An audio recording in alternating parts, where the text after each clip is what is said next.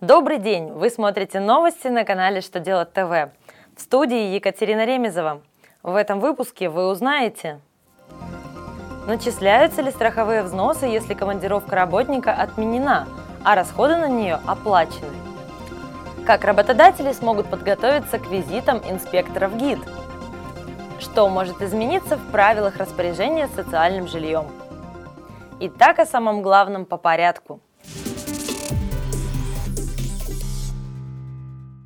случае, если зарубежная командировка работника отменена, расходы на оплату визы и медицинской страховки не облагаются страховыми взносами. Такие разъяснения дал Минтруд в своем очередном письме. Ведомство отметило, что при направлении работника в служебную командировку ему должны быть возмещены расходы, произведенные с разрешения или ведома работодателя поскольку оплата медицинской страховки является обязательным условием для получения визы – а получение визы необходимо для осуществления поездки на территорию иностранного государства. Сумма такой оплаты относится к командировочным расходам, даже если поездка не состоялась. Главное – наличие приказа руководителя об отмене командировки.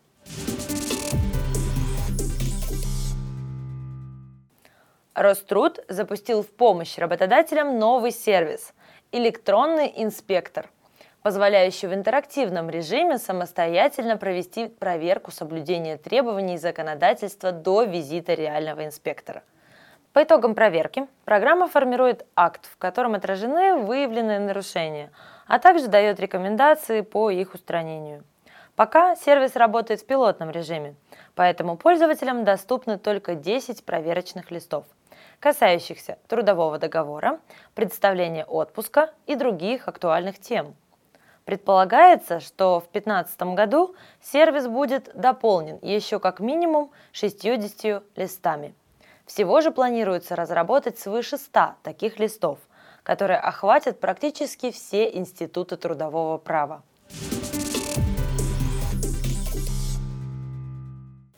Минстрой разработал поправки в жилищное законодательство – которые касаются порядка распоряжения гражданами жильем, представленным на условиях соцнайма. В частности, документ запрещает сдачу такого жилья в поднаем с целью получения прибыли. Авторы проекта отмечают, что эти доходы не декларируются и не облагаются налогом, поэтому в случае теневого использования соцжилья предлагают лишать нарушителей права на него.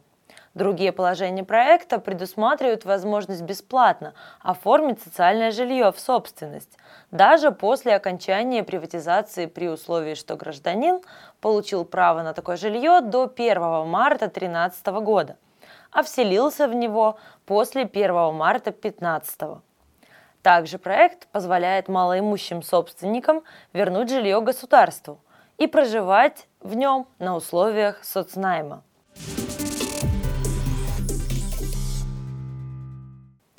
На этом у меня на сегодня все. Благодарю вас за внимание и до новых встреч на канале Что делать ТВ.